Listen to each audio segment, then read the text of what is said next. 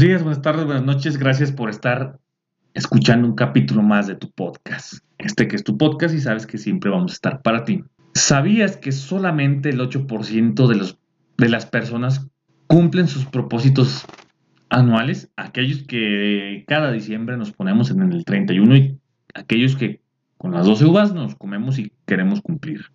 Un estudio de la Universidad de Scranton de Estados Unidos nos dice que el 25% de las personas no logra mantener sus metas más allá de la primera semana de enero. Luego el 77% renuncia después de la segunda semana y el 40% se rinde luego de seis meses. Entonces se acerca la fecha de proponernos cosas nuevas para el 2022 de aquello que queremos lograr y aquello que ya no queremos en nuestra vida, porque también saber que no queremos puede ser un propósito bien puesto. Te invito a que no seas parte de ese, de ese 92% que no cumple sus metas, sino que por el contrario seamos parte del 8% que cumple las metas al 100%. Bien, el día de hoy quiero hablar sobre la confianza en ti mismo y cómo esa confianza nos ayuda a obtener resultados óptimos en nuestro desempeño, en nuestro trabajo, en nuestras relaciones y en todo aquello que queramos. Se dice que la confianza en nosotros mismos es una actitud que nos permite tener una visión positiva sobre nosotros mismos. Quien confía en él confía en sus habilidades y sabe y tiene el control de su vida. Por contrario que, que no confía en sí mismo, busca la aprobación de otros para sentirse bien con él mismo, para sentirse logrado, para sentirse vivo en cierta manera. Este tipo de personas que no confían en sí mismos, dudosamente van a a querer correr riesgos, dado que el miedo a fracasar siempre va a ser mayor. Pero como dicen por ahí, a mayor riesgo, mayor recompensa, ¿no? Mientras que las personas confiadas siempre están dispuestas a hacer lo que quieren, no les importa la aprobación de los demás porque no la buscan, porque confían plenamente en ellos y saben la capacidad y el talento que reside en ellos para lograr aquello que se proponen. Y obviamente hay que ser conscientes y saber que la autoconfianza también tiene límites. No me voy a creer Superman y voy a querer parar una bala con la mano, ¿verdad? Entonces, autoconfianza o confianza en nosotros mismos, siendo realistas, nos puede ayudar enormemente y puede marcar una diferencia tan grande que está entre cumplir o no cumplir aquello que queremos, tener o no tener lo que añoramos.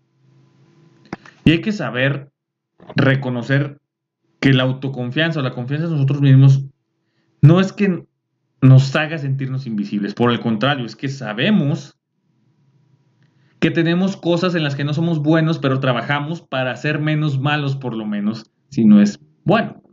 Siendo realistas, existen demasiados factores psicosociales que influyen en el desarrollo de la confianza y, y estos se van dando a lo largo de nuestro desarrollo psicoemocional y físico desde la educación en casa hasta las experiencias de vida que hemos tenido.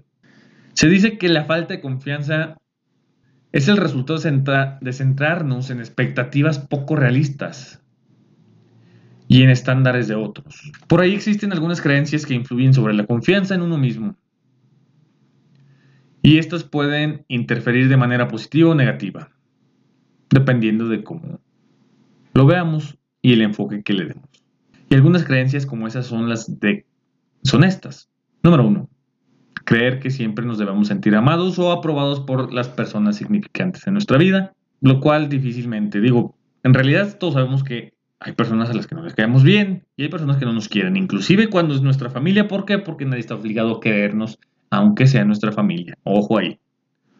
Dice otra, otra creencia que nos puede afectar es la de debo ser competente y siempre alcanzar el éxito en todas las áreas de mi vida. Como lo mencioné antes, hay cosas para los que somos pésimos y no deberíamos basar nuestra confianza en lo que no podemos hacer, sino en lo que podemos hacer.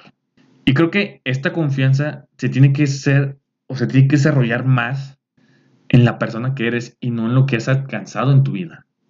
Porque hay casos en los que las personas han alcanzado el nivel de éxito óptimo de su vida cuando están al punto de, morir, cuando tienen 60 años, 70 años y no cuando tuvieron 20. Por el contrario, sí sabemos que hay gente que sigue los 20 ya obtuvo todo lo que quiso y soñó, pero son casos aislados, ¿no?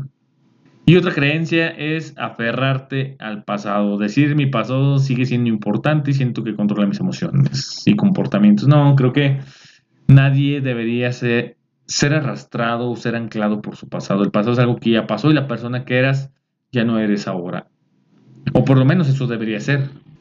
Entonces, tu confianza no se debe basar en tus resultados. Deben importar y deben sumar, pero no la puedes basar totalmente en ello.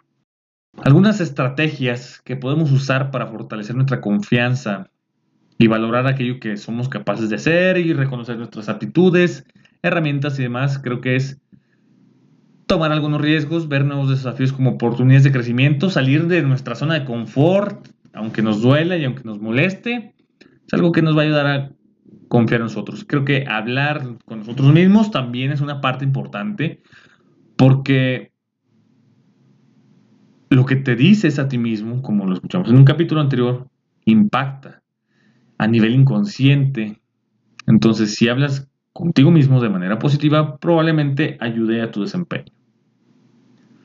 Creo que también es importante evaluarnos, porque lo que no se mide no se mejora. Entonces, ojo ahí.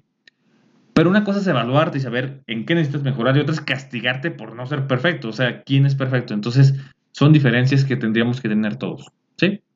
Y por qué no tener un sentido del humor sobre la vida misma y las tragedias. Por ejemplo, yo tengo una amiga, saludos, tú sabes quién eres, la cual me hace reír un montón porque su vida es una tragicomedia. O por lo menos ella así lo cuenta y lo hace muy gracioso. Pues está cool que las personas tengamos esa capacidad de platicar nuestras tragedias como comedias y con el fin de llegar a otras personas para que vean la vida un poco más agradable. Entonces, la confianza en nosotros mismos es la convicción que tenemos sobre aquello que nuestras habilidades nos permiten hacer. Habilidades, conocimientos, aptitudes, etc. Sobre aquello que nos permite ejecutar diferentes acciones con éxito y obtener lo que queremos.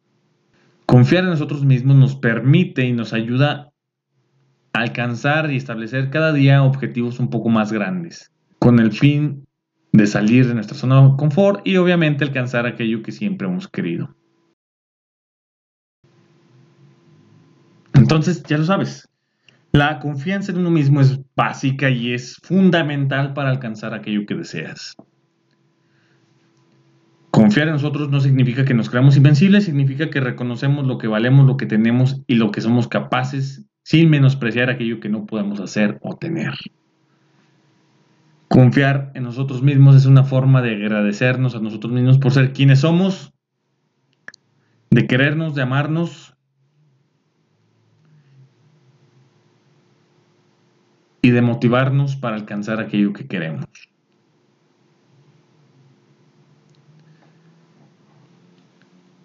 Hay que ser realistas, hay que saber que sí podemos confiar en nosotros, hay que, sabemos, hay que saber de lo que somos capaces, pero también de lo que no, con el único fin de tener una base fundamentada sobre hechos y, y una realidad que nos permita conocer nuestros límites y no vivir en una burbuja la cual algún día se va a romper y lo único que hará es destruir tu confianza en ti mismo.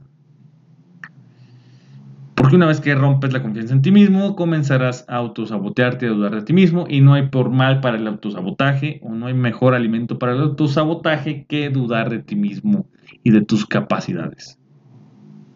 Confía en ti, acéptate, prepárate y nos vemos en el siguiente episodio.